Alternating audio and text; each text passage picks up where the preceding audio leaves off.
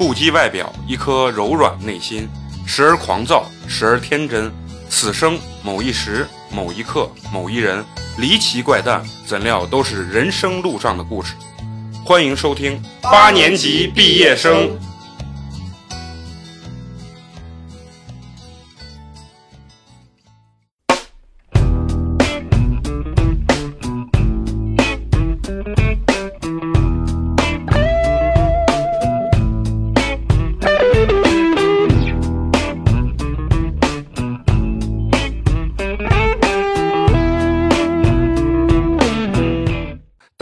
欢迎收听新的一集八年级毕业生。这一集呢，我们会接着焦虑这个话题继续和大家聊。我想问问你们现在在生活中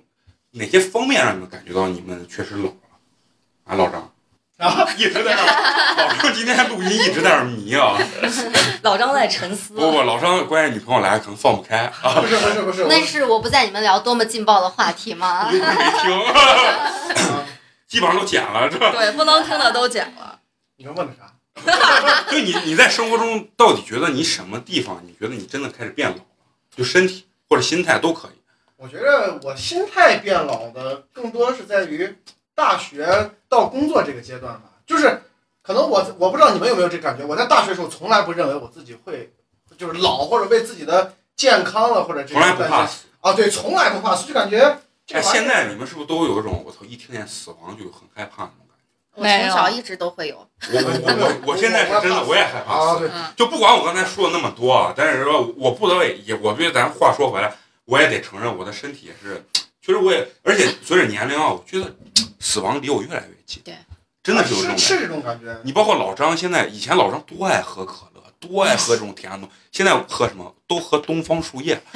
全部都是无糖的哎，对对，就是会会会在意这些东西。但我我总结我自己，还是从大学步入到社会之后，可能这个大环境，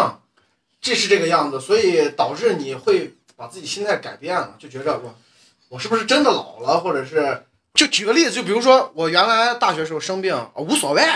就是感冒发烧啊扛两天，但现在我感冒发烧，我可能会查百度，然后查完之后。全是全是，对，就是查完之后你就想立遗嘱，就感觉死亡离你如此之近。就你的工资条有啥可立遗嘱的？那不是，就感觉你死亡，感觉啊，我明天就不行了，然后就是就想着啊，那算了，今天先买保险吧，就有这种心态。你这是骗保还是？啊？对，就是就会有这种心态。我感觉还是你工作之后，可能周边的人和这个大环境会导致你自己心态的改变，然后你认为自己变老了，是这种感觉。但其实怕死，反啊，正对，其实从这个身体机能来说，你确实是从巅峰现在开始往往下坡在走。但是我自从健身之后，我觉得我重回巅峰了。但是但是不可否认，这也是一种就是老的一个状态啊。这也是种就是自负的状态就。是说保持青春啊我在就是为什么我在健身啊？健完身之后，我有时候哎在家，我现在很爱照镜子，然后觉得哎今天我操这个手臂又粗了，然后胸肌还有一点儿，然后我感觉腰腹特别紧实的时候，就感觉哎哎我好像是还是保持在我二十岁的时候这个状态，因为有一个特别大的一个感官是什么，就是我在大学的时候，我因为大学的时候也有很多同学在健身嘛，你知道我当时想法啥吗？傻逼吧，我操！这不练那么大块有球用啊！我操，真的这种感觉。我说你呀，次数能有我多吗？时间能有我长吗？我真这种感觉。但是现在为什么我我我又开始要健身的状态是什么？我觉得，哎，我希望还能保持就是那种状态。我现在越来越觉得，其实这就是，其实你不可否认自己怕死，怕自己的身体不健康这种状态，真的是有有有有有这种感觉，就很很愁啊。我觉得我可能觉得自己慢慢变老的最直观的一个就是自己的一个想法，就是我感觉我自己变成就是自己越来越讨厌的那个人了。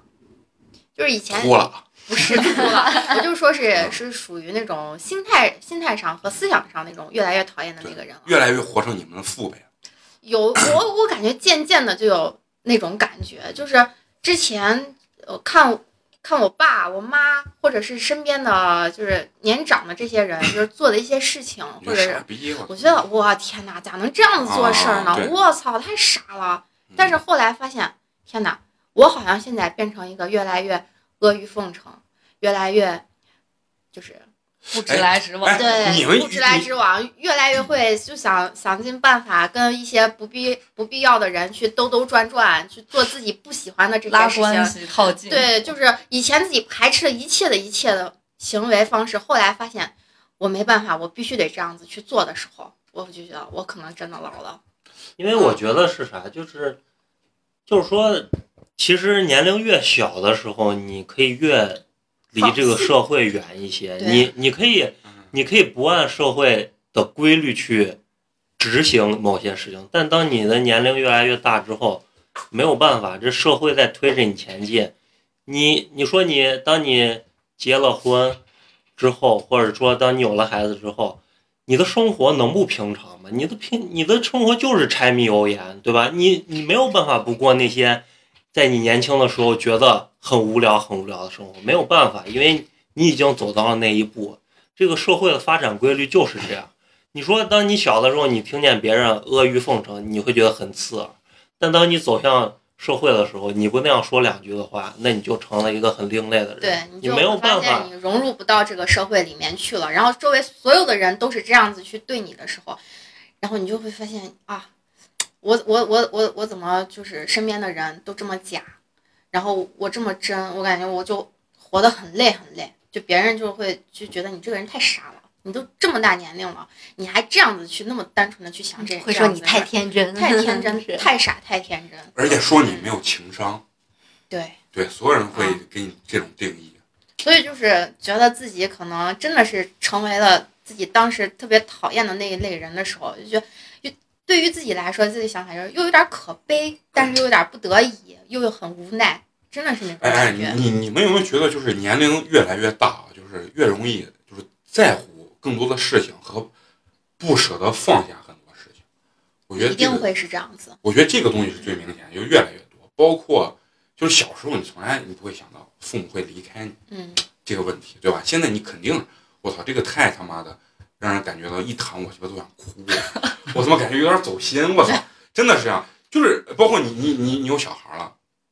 对吧？嫂子有小孩，你对你孩子这种爱，我我真的，我觉得就是啊以前就是你能感受到这种母爱的这种伟大。对，以前永远都说什么生你的和你生的永远是最亲近的嗯，以前没有感觉，就是觉得对对我妈来说的话，我就觉得，哎呀，我成人了，你就稍微离我有点距离，然后你是你，嗯我是我，我还是要有一自己的空间了。但是现在我是觉得，就是我巴不得有的时候就天天抱着孩子去我妈我妈那儿，就觉得，就是真的是时间有限，真有那种感觉。然后包括对自己的孩子也是那种那种情感，就是。哎呀，我如果我不在了，然后你一个人在这个世界上的时候，你会什么样子？嗯，真是有那种感觉，就是这跟经历也有关系。对，这是这些事情一定是你成为这样的人之后，或者你经历过了之后，你才会有这样的想法的。没有经历过，你永远体会不来的。就是我我是觉得啥，就是今天这这这期要是录完啊，就成为美工的批判大会。然后感觉我的观点其实也没有，其实我就是我也很很很承认有很多东西，就是说随着你的经历跟年龄的变化啊，就是你越来越在乎这些东西了，不管是从你的生活中还是你的工作中，对然后你会变得越来越小心谨慎。就是说你，你你你真的，我以前呃，我刚刚工作的时候啊，就是卖车的时候，然后那领导啊，非常的皮干。我觉得他年龄也不大，可能没当过领导。他从来，因为现在这个社会很多事，他不会从你站到你的角度去考虑。就发生很多事情的时候，他会觉得那什么。我当时感觉，我操，你丫他妈傻逼吧！然后四领带就跟他骂啊，就跟他在大厅里面就就又喊又骂，然后老子不干。哎，你挣这钱怎么能老子出去他妈分分钟再找一个？状态就是这种状态。但是从我这次换工作啊，就是应聘这个状态来，别人给我的反馈就是，哟，你年龄不小了，哎，你现在转行，你有没有考虑清楚？呀，你可能好几年都，而且你现在这个优势还不如人家啊、大学刚毕业的学生啊，他们他们觉得大学刚毕业学生是一张白纸，对，好骗好教。你这个老油条，你很多东西都懂，但是你技术又跟不上，然后你转行就很痛苦的一件事。其实我自己本身就是说，毕业这几年，就说八年级毕业生，毕业四年，其实我没有摸清自己到底想要什么东西，而且，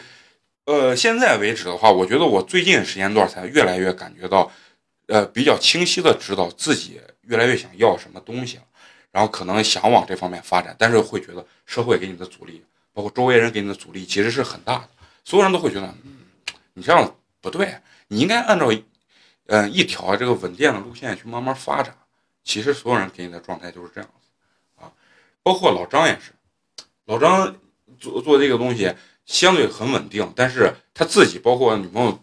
这个东西他不够满意的原因是什么？他奔头感觉低，就是说，但是老张内心心态什么？他其实也是很小心谨慎的，他也是觉得有一个铁饭碗的东西，不想去把他真正的去，也没有这个勇气把他去抛弃，啊，而是想，就是说更加稳健。我其觉得实现在大多数人所干的工作，我们真的不知道能干多久。就说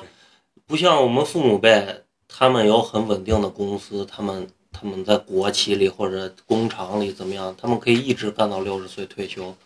只是年龄年龄不一样，给你分配一些不一样的工作，呃你总能干。但是就我们现在这代人来说，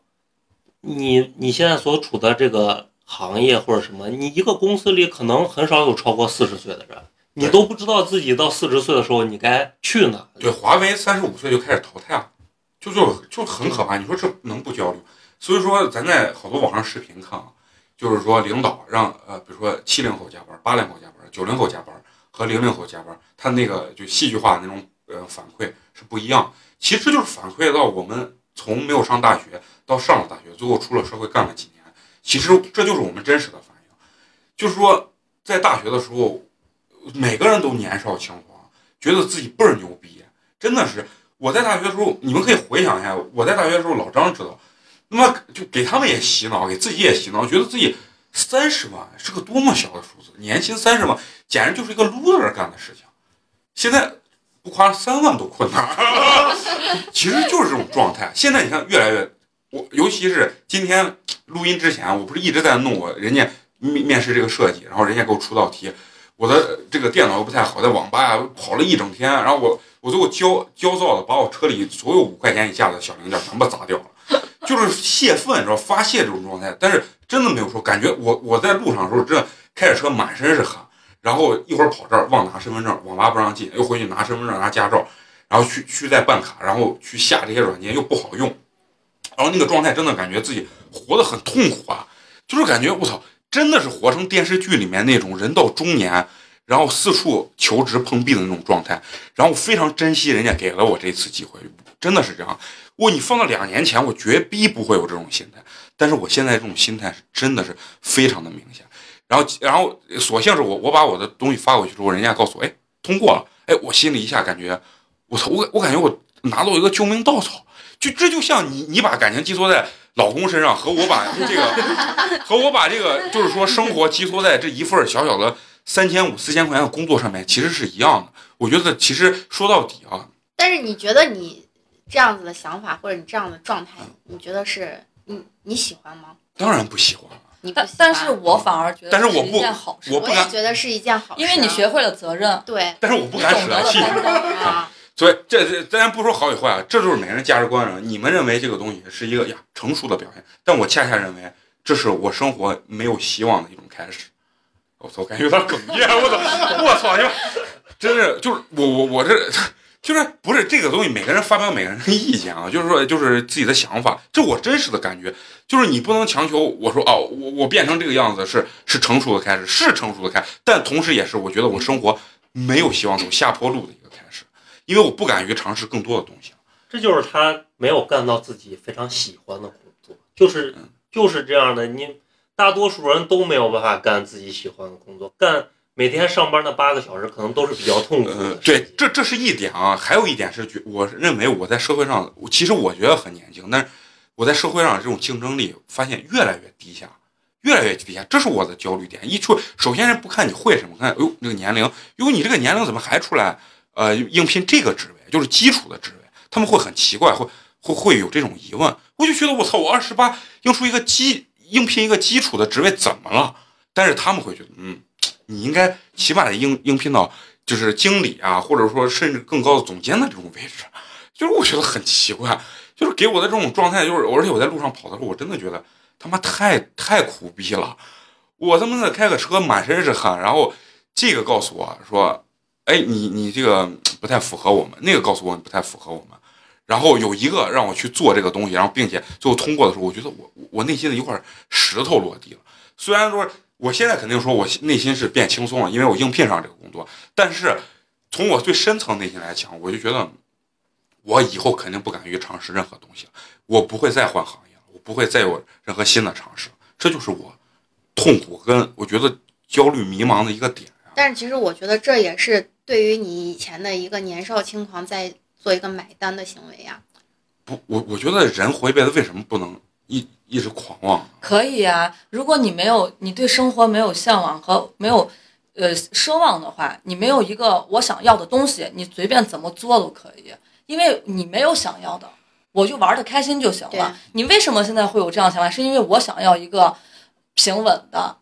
相对来说比较安稳的生活，因为你内心有想要的东西了，不才是别人告诉我的，应该有个平稳。那你可以不听别人的，你为什么要听呢？说明你还是所以焦虑嘛，对不对？这个所以我才焦虑。如果我真的是，就是我内心放荡不羁，但是表面又又得迎合大家，那这个东西就是我我又不是那么的，就是感觉能放开一切。这个所以说我才在焦虑。如果我要是全都能放开，我也不会焦虑。其实人啊，每一个人的生活永远是有在各个条条框框里面的，你不可能说是你朝一条道走到黑，或者是你没有边框，没有行为边界，你想干什么就干什么。那法律的还是底线呢，对不对？然后就啊不是对，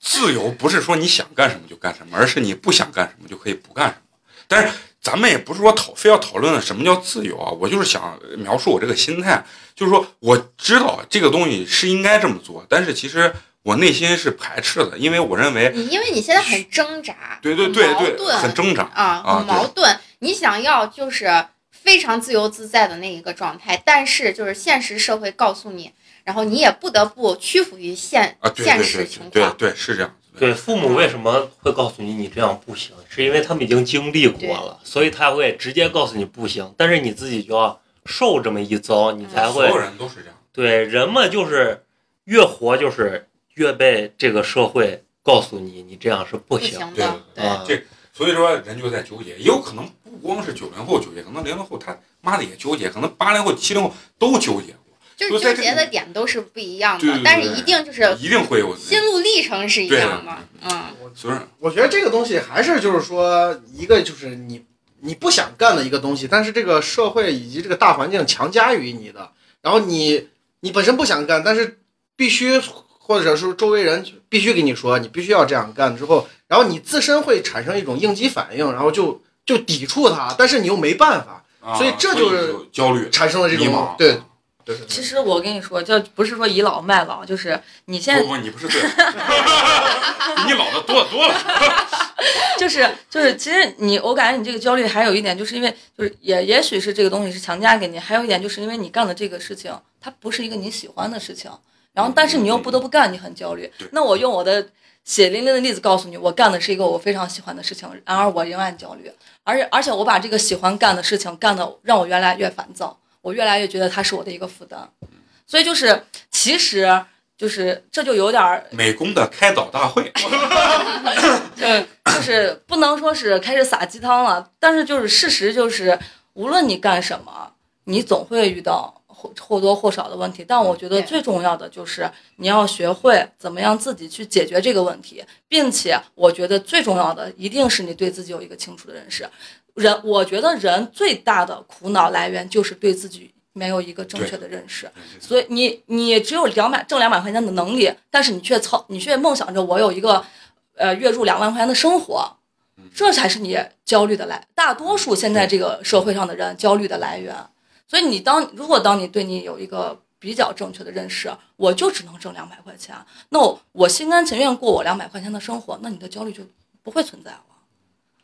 对，这这是一方面，这是你说自我方面的，但是社会会告诉你两百块钱你就是焦虑，其实你不焦虑，但是他们告诉你焦虑，这个是是对的吧？但是我跟你说，就以我举例子，因为我不，咱这个这有点偏啊，不是开导我，而是说一说大家自己就是内心最真实的就是焦虑感。可能我说的观点可能不对，或者说最终我也会被同化，但是我现在就是想表述我在纠结这个年龄段纠结的这个这个东西和这种心态，因为可能你们都经历过，甚至可能正在经历，但是就是想把这个东西分享给大家啊，而而不是说我我想说一下，就是 以我我因为我在创业嘛，然后嗯也从一个应聘者变成一个就是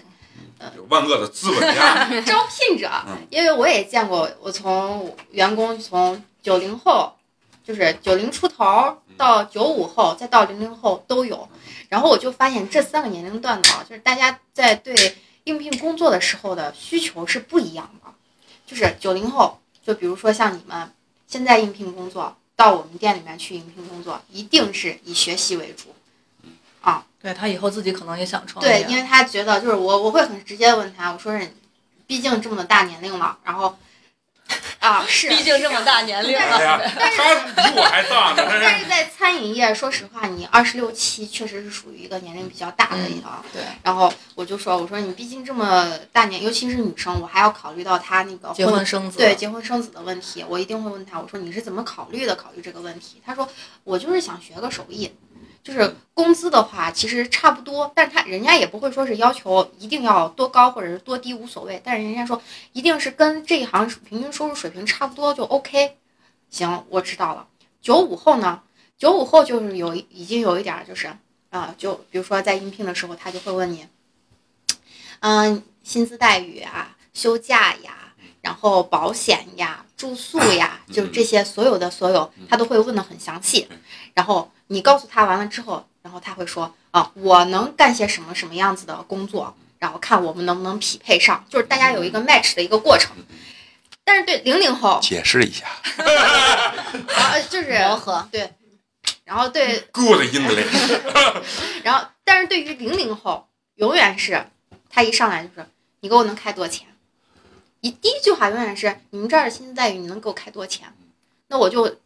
当当下我就会问他，我说是那你我给你钱对我你的就说能力达你你现在会什么？你能做些什么？嗯啊，你能给我就是能带来哪些收入？对你说这个我特别认同，嗯但是它不是哪个年代的问题，只是因为你看零零后他现在十八，然后可能就是年90龄段的问题。九零出九零出的人可能快三十了，九五后可能刚毕业，他这个东西就是，其实他们就像咱们刚说，最终一定也会变成咱们现在这个样子。就是为什么一定说是会？因为就是零零后一定是刚进入社会的，对对吧？然后他肯定没有见识过社会的毒打，对，没有就跟见识过社会我他妈上大学的时候，睡一张凉席，觉得自己年入三十万，轻轻松松的事。就是，但就是说是大家这个焦虑啊，一定就是从没有到慢慢会越越来越多的一个过程，绝对是是这个样子的。而且随着年龄的增大，我相信就是，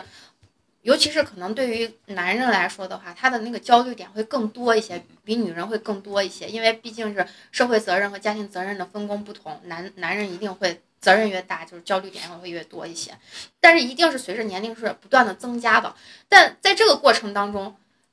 你现在你觉得美工，你现在觉得你很焦虑、很忧愁，但是你要想，你未来几十年，你一定会只会比这更焦虑。对，绝对是这样。哎，你说这个，我突然你知道反映了一个什么东西啊？我知道我为什么焦虑，就是就是说以前的时候，你看我上大学的时候，包括刚出社会的时候，我觉得是别人是对我负责任，而而或者有有这种责任感，而现在我处在这个关键的点是什么？就我自身要需要负的责任越来越多，越来越多，然后就是说以前别人对你负的责任，你现在还回给别人，就是这样。然后这样就会是一个不适应和或者是角色转变的一个过程对，是中，一个过渡期，所以可能会焦虑。其实是这样的一个对这个感觉，就是年龄段不同，不同的焦虑，嗯我觉得性别不同也是焦虑点也不一样但是所有人我觉得都会焦虑，就包括你像陈同学去的新西兰，他他妈看似轻松，但他一定也会有他对，每的焦虑。个人都有每个人的焦虑点不一样，但是就是你要学会怎么样和焦虑做朋友，，对，就是怎么样？所以我们就和自己和解就。办了这个电台，就是把我们的焦虑诉说出来，和大家分享一下，对不对？就是说，就是说我觉得，就是说你在乎，或者说你的责任会越来越多，其实你要慢慢适应这个东西，然后去享受这个东西，我觉得可能会 更好一对些，，就是你不要把他这个跟对立。对，就是你要跟他作对，然后觉得是我有焦虑，然后特别不喜欢这个状态。你要想办法说是我能跟这个融合进去，然后把这个不好的地方，然后变成我的一个就是呃动力也好，就是把压力变成动力。我觉得就是可以让你不断去前进，不断去学习。嗯，我觉得这样子的状态是会积极一些，我觉得会更好啊。对，那你嗯你你们就是说变得更加成熟，或者说责任感越来越多的状态下，其实我特别想问一个特别走心的话题啊，就是你你们在看待自己父母的过程中，你们的心态，包括责任感的这个变化，就是 有没有一个巨大的转转变？就是说以前你像我，我不会，哎，我我是觉得，呃，我上首先我上大学以前啊，我觉得我爸我妈混的太他妈次了。我说我操，人家他妈的这父母他妈混的真次。然后在社会上，当然这也是成熟的一种表现啊。在社会上混了几年之后，觉得我操，我爸妈 挺好。混 他妈挺好的。就是我现在，我我以前最最大的一个想法就是，哎，我说我不可能比我爸我妈混的差。原因是什么？因为我踩到他们肩膀上去混。我我觉得我自己有个优点是什么？我从来不否认我是踩在别人的肩膀上去干这件事情。包括我现在这么多焦虑，或者焦虑这个又没有诗和远方了，那是因为我爸我妈给我创造了能去思考这个东西的问题的时候，我才去做这个东西。如果我连饭都没吃饱，我现在可能颠颠儿在外面鸡巴扫大街或者送外卖，你绝对不会想这些。对，绝对不会想这些。然后我的焦虑点就是今天能不能吃上一碗白米饭，其实是这样子。但是我不会否认这个东西。但是我是觉得什么，我对父母的情感啊，在这个方面是其实越来越有大的一个转变。然后你原来会觉得我操，父母退休这件事情太太遥远了，但是现在你父母你妈肯定都已经退休了。嗯，然后你爸可能年龄小一点的也即将退休，甚至也要退休了。然后有些时候你看的时候啊，你觉得，哎呀，操，真他妈老了，真真是那种感觉，真是真鸡巴老了。而且他们的疾病会越来越多，啊、越来越多。然后你像我爸是从年轻的时候到现在一直有哮喘，啊，哮喘。然后有有几次真正，其实因为小时候没有那种特别大的感觉。有一次我爸就是在那个当时一个乒乓球馆，然后完了以后，在呃打乒乓球，然后打完以后可能是新装修的，然后完了以后他会呃就是说因为可能有刺鼻呃比较刺鼻的这种异味儿，然后他那个呃哮喘本身就是一受到那个时候，他的呼吸系统会就是去就是气管会痉挛，然后一下就闭合了，一下就呼吸不上气了。然后当时他就一路就往下跑，但是人的那个状态下就吸不上气，他也不知道他在干啥，但是他就往外拼命跑，然后跑的过程中，其实其实你现在想想就特别可怕，就是那一秒钟，但是当时有个球馆有人刚好就有那个治哮喘那个及时那个喷雾，然后刚好就喷上了，喷了之后，哎，就慢慢就缓过来了。然后但是你现在去想的过程中，就是就是它可怕的一点是，就是如果那次没缓过来，你可能就会失去你现在所有的，就是咱不说呃，就说你那样所生生存的环境啊或者什么的，就是说你你的整个完整的家庭跟这种跟这种叫什么情感吧啊，就就会丧失很多，就那那是会对你有巨大的那种打击的那种状态。然后包括我妈现在年龄越大，你你父母肯定都会有各种各样的疾病，像我妈有糖尿病啊，糖尿病，嗯我我爸也是。对，我会担心什么？其实我妈是很胖的，但是我会担心什么？很多都有这种呃并发并发症嗯，并发症，我我我其实会想这些东西，我会觉得很可怕啊！我我不希望她就是在呃余生的过程中会受很大的这种痛苦的这种东西啊。其实是是这样，就是说更希望，从来以前从来没有觉得希望他们健康比一切重要。这个东西就是有一种反哺的那种感觉，对从小的时候让你感觉他们会希望你健康快乐成长，然后老的时候，他们老的时候，你现在这个状态就是希望他们能健康，他们能快乐啊，他们能就是我经常会说，多拿钱出去旅游玩儿啊，就是说这个东西就是，但是我妈在花钱这个方面啊，确实比我还 啊还呃还能凑还还 open 一些，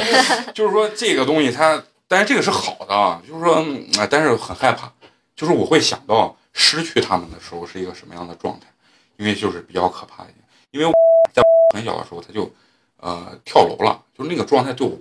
刺激是巨大的，就那种还不是自然死亡，而且因为他只有十几岁的时候，那种感觉是就是就我现在会害怕失去父母的这种心态是其实是很很很明显的啊，很明显的，包括嗯，哎，怎么说呢？就是说，就是害怕，真的害怕，不知道怎么去形容这个东西。但是就是从内而外，真心的就是感受到那种害怕，因为就像我不理解现在的我爸我妈，包括呃二舅啊他们的，他们会说我们的爷爷奶奶已经不在了，他们已经是天花板了，他们那那种恐惧感是觉得上面没人了。其实我们的这种恐惧感，其实也是这种感觉，其实是是面临的这种东西。你想，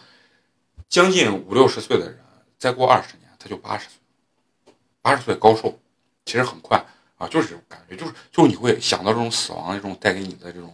冲击力跟这种害怕，而不是说哎很难讲，就是感觉很很很奇怪。美工现在是谈到这个问题上，我才我才能切身感觉到他真正的走心了。对对焦虑，走对对心的焦虑。这啊是是是是这样的，就是说，呃，我我为什么在咱们对稿的时候，我专门就是把这个问题写出来呢？是我亲身感受到这种，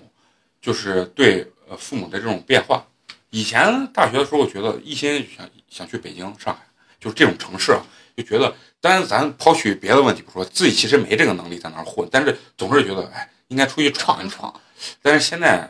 嗯不是很想，就是觉得每天家人身边。对对对，为什么人会这么，就是说就是包括我自己说我自己的心态，刚才焦虑的点，你们会可能说，哎呀，这就是作，为什么会作？因为父母给你的爱是足够的，所以你才敢作。对，对，他是一个，我操，我操，我操，我哭了。我鸡巴要走心了，我操！其实我我你可能会有些焦虑，但是我我感觉到更多的是我担肩上的担子，我的责任更重了。因为前两年我妈也是生了一场非常重的病，然后有一天我正在单位休息，突然有一个医院人给我打电话说你是不是谁谁谁的家属啊？呃，我们这儿是某某某医院的某某某科，然后我就我当时以为诈骗电话，然后说有有啥事儿，然后然后他就说呃你你母亲之前在我们这儿做了一个什么检查，现在结果出来了。呃，结果不是很好，我们不想直接告诉病人。然后呢，他留的是你的电话，呃，我们想跟你面对面直接的沟通一下这个问题。就是你知道，我我爸身体非常好，非常健，我还有弟，还有个弟，但我妈没有留我爸的电话，也没有留我弟的电话，她留的是我的电话，也就意味着在我们家人当中，我是她最相信的那个人，最信任的那个人，也意味着她觉得我可能是能扛起这个家这个整个责任的人。就那一下子，你就感觉你的肩上。担子非常重，然后我爸其实是一个比较胆小的人，然后我去医院跟医生去沟通这个病情，然后应该后续做怎么呃什么样的治疗，怎么处理的过程当中，我就在想，接下来该怎么办，我该跟谁去商量？因为毕竟我那会儿才二十出头，也算是一个小孩儿吧。呃，跟从医院走了之后，我就给我爸打了电话，我说，呃，把情况大概给我爸说了一下，我说我现在去找你。咱把这个事情沟通一下。我去了之后，我爸第一句话问我：“那咋办？”就就当下就是把所有的事情都推给了我，所有的压力都给了我。我说：“那现在不能直接告诉他，因为这个可能对他来说，毕竟是五十来岁，还算是在这个社会还算是壮年吧。”呃，我我说是先不要告诉他，咱们先把先跟医院联系一下，或者把后续的什么样。所有的事情做一个准备，已经有底儿了再去告诉他。回了单位之后，我就开始疯狂的问我们同事：你们在哪个医院有熟人？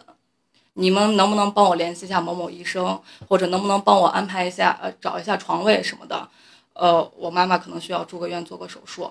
就是那会儿那个无力感，因为平说实话，真的从小到大，你遇到任何事情，就算你是再自立的一个人，你也知道你身后有父母支持着你，你。如果解决不了这个问题，他们一定能帮你解决。但现在这个状况是，他们他们要让你去，他们都不能，我甚至不能告诉他们，我只能自己去解决这个问题。那天晚上我都没，我回家非常非常晚，我让我爸骗我妈说我有事儿，我没有回家非常晚，因为我在联系人、联系医院什么的。然后一直呃，到后来联系好医院之后，要怎么样告诉他你得病了这个事实，我。都不敢直接告诉他，都是骗他说，啊，这个医院不太好做的这个检查，他们医生说他们也不是很清楚，咱们再找一个好一点的医院再去检查一下，确诊一下。其实事后我妈告诉我，她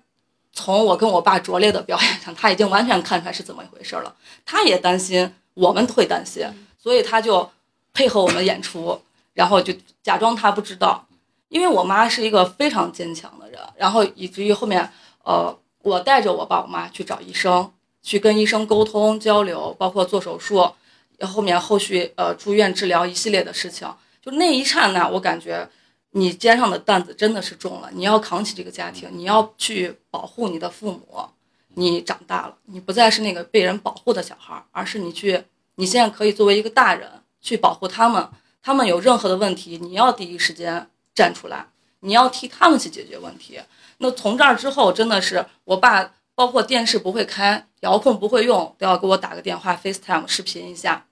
这咋弄？我手把手一一点一点的教给他们。以前也会给他们教一些手机上，比如说软件怎么用，但是以前从来没觉得他们老了需要我照顾，以前会觉得你咋那么烦，这都不会。但是从那之后，这点跟我一模一样。那我也是。对，从那之后真的是，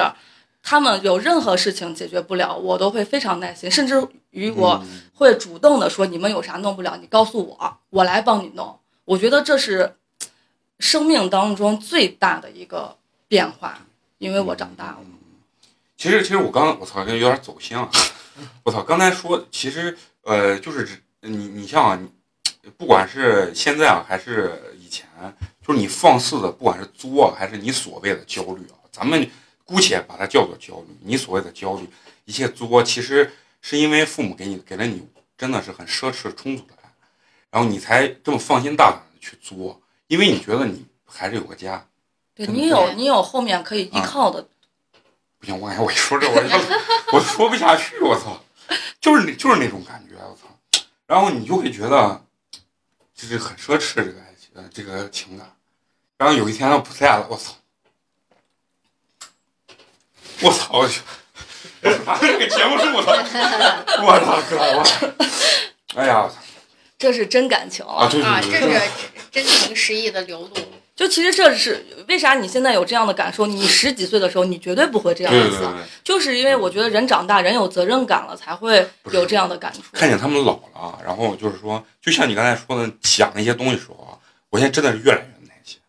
真的是越来越耐心，而且觉得应该去给他们讲。就有的时候总想想办法，虽然自己可能没这能力，但想办法想为他们做一点什么或者付出一点什么。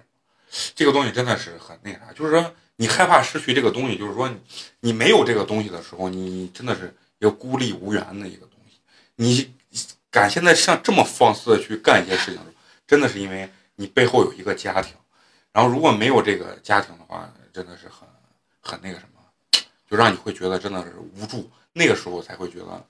非常的可怕。对，嗯就是我我姥姥姥爷算是非常高寿，八都是八十多岁，然后他俩是相继去世半年吧，一个是年前都没有半年三个月吧，一个是年前，一个是年后，然后呃，我我姥姥是后面去世的，然后从火葬场回来，我妈说了一句话说，嗯、从此以后我再也没有父母了，就你。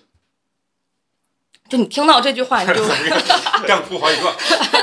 就你听到这句话，你就是嗯。瞬间就会有刚才美工说的那种感觉，嗯，他们没有依靠了，嗯，你只有他们了，他们也只有你了。对，就那个，就那个时候他，我妈，我刚才说我妈很坚强，她其实从头到尾都没有怎么哭，但是她说完那句话的时候，她一个人就就自己走到屋子里头，把门一关，也不让别人进去，他也不出来。就是那个时候，他真的特别的无助，所以我觉得，就是当时我也能想象出来，如果有一天我也会面临这样的情况，我可能还不如他。对，这就这这是让你就是想都不敢想的一件事情，你会你会想到就会很崩溃。为什么人要面临这样的事情？我们这个氛围。这我我跟你说，我觉得我我等一下，我我觉得是啥啊？就是聊到这儿，我就其实我我觉得聊这个话题的时候啊，呃，我其实特别想让陈同学说，我不知道能不能说，因为我是最近正在经历这样的事情，就是说，呃，过程我就不说了，就是母亲得了比较严重的病，然后而且是就是要命的病，就是感触太多了，嗯，就是感觉咱们就是刚谈的焦虑都在放屁呢，是吧？也不是说放屁，就是说就觉得都有办法，但是这个事情你是完全没有办法无能为力了，的无能为力，就是说那种无助感是让人觉得特别糟糕的一件事。啊，就是你你自己觉得能做，就是陪着他们，就就是这样。所以就是对，当时那个什么，呃，有一个事儿啊，就是，呃，这我三舅妈就是陈同学他妈，这次呃又又属于呃又又是情况不太好复发了，然后现在刚好运气比较好的是什么？出了一种一种新药是吧？对，我就特别想说呀，这个东西真的，呃，出了这款新药呢，真的就跟我不是药神一模一样。呃，那个药多少？两万块钱，一个月是两万，一个月两万块钱，就跟我不是药神是一模一样。但是，但是当然，当然好的一点是，这个必须得说，咱们国家确实 进了医保了，是吧？是医保是可以报，可以不报百分之，但是这样子一个月也得四五千块钱，八千八千，八千块钱的医药费，一个月两万，就就真的是，就跟我不是药神一样。当时我听了这个东西，我真的是他妈太难。就我是想说的，这个八千块钱，当时陈同学做了一个什么事情啊？呃，这个这个也是听他们说的啊，就是父母他对于孩子爱什么，他觉得不想拖累，啊，就觉得这个东西肯定是拖累家，一个月两万多块钱的医药费，呃，光是药费，然后包括呢，当时也说了是最坏的方法就是，呃呃移植然后当然这个东西就是陈同学说什么，说我把我的给我妈切一半儿。我操！我就我真的是，我感觉我年龄大了，我讲这个时候我都 都想哭，我操！就是我觉得这，就我觉得这简直鸡巴的，然后然后他妈说他死了也不会用，我觉得这他妈太伟大了，真的是，这简直父父母，就是孩子啊，就是我们慢慢变长了。如果你你只有小学啊，你不会想这些事情，但是如果是我，我觉得我也我也会做这样的事情，但是但是父母父母说。就是我觉得这是互相的一种爱，真的是太，妈！我听着我简直我在家自己都背不住的那种感动啊。然后，然后当然当然最后很幸运啊，很幸运，嗯，没有到那一步。然后陈同学跟包括花花两个人就是，呃，为了让就是父母不是说哎，就是感觉有这种状态的话啊，然后就是说，哎，我我们把以前因为老在家里吃饭嘛，就是说把这个生活费。啊，给给到父母，其实这个东西就是给了一个一种爱跟一种心理安慰吧，我觉得是吧？啊，然后把呃钱从结婚到现在的生活费都都给到，但这个东西就是我就是为了我父母付出的一份爱啊，就让他知道我们家都挣钱，你不需要担心这个东西。我觉得就是到这个年龄真的是互相的爱，互相的爱就是责任感，就是确实你说聊到这儿，我觉得我刚才说的那些焦虑可能也不是焦虑。妈的，可能心态也也成熟啊，就是还是可能是老了，就是现在看很多东西就特别容易感动啊，而且特别在乎很多东西，是因为你觉得，就你也会明白，可能很多事情，比如说咱刚才前面说的那些诗和远方，这是人的一个很，我我现在觉得是人的一个很片面的一种理解吧，有很多人都是很片一种理解，最终其实你慢慢的成长过程中，你你能探寻到，就是什么东西才是你人生中、生命中最重要的一个。东西其实，当这个东西在的时候，你一切的东西其实就是作啊，因为你敢作，是因为你有资本，而不是钱的资本。是人其实钱只是很小的一方面，我更认为的，精神和别人给予你的，你能享受到的爱，这是最奢侈的东西。尤其父母对子女的爱，那真的是鸡巴太奢侈了。然后所以说，当你，哎，就是感受到这种东西，当然成长过程中啊。呃，包括你现在也想去给你的父母啊，就是灌输这种，就是为他们付出啊，给他们爱。因为就包括花花刚才说的，明显的一个感觉是什么？就是说，以前是索取爱，现在是想办法要给予爱，这个是一个很大的一个呃转变和那种成长吧。啊，你其实聊到这个话题，我真的觉得刚才很多说的这种焦虑，基本上。太矫情，太矫情了，是吧？但是这也是一个年轻人在正常生活中可能会有的一个纠结的一个心态。年龄段你必经的，你要是三十二十来岁，不到三十岁，三十出头你就我看看透一切，看破红尘，那你活着也其实没有什么乐趣了。对。所以你在这个年龄段焦虑这样的事情，其实是一个很正常的事情。就是说应该走这么一招，然后把把这个，嗯，自己你活了这么长时间啊，你慢慢经历这些东西，你就。其实也明白很多事情，然后把最在乎的东西能放最重要。其实把有一些所谓的矫情或者迷茫的东西，其实在这些东西面前，它并不是很重要啊。然后其实本来要分享一篇关于焦虑的文章，我觉得聊到这个点已经不需要去分享这个东西，因为我觉得在咱们谈论的最后一个问题的这个结果上看啊，其他的。也都不是问题，我感觉居然真的这期本来想聊焦虑呢啊，然后结果最后聊成一个美工的一个 就是开导大会，或者说是一个内心真实的一个袒露吧，包括每个人都是这样子。呃，老张还有没有什么想说的？对啊，呃，还他还没活明白，啊但是我看老张女朋友也已经就是，呃，这这期聊的很好啊，聊哭他妈五六个人，就确实聊的我都有点泣不成声了，我都 确实我头一回真正的为什么我咱们说想做这个电台呢？真的是真的是把我内心最真实想说的东西给说出来了啊，把我最想表达和最想分享的东西说出来，希望咱们以后每一期都能。啊、表现出最真实的自我啊，把这些东西分享给大家。嗯，那这期就这样子啊。那最后呢，还是虽然话题很沉重，但是最后呢，我还是要说一下和我们的互动方式啊。公众号呢，搜索“八年级毕业生”啊，八是数字的八啊，关注我们和我们互动啊。就这样，拜拜，下期见。Here we are in the cozy chair, picking on a wishbone from the Frigidaire.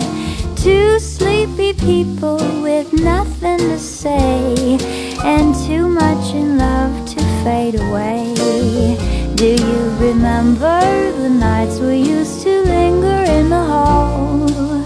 Papa didn't like you at all. Do you remember the reason why we married in the fall? To rent a little nest and get a little rest. Here we are,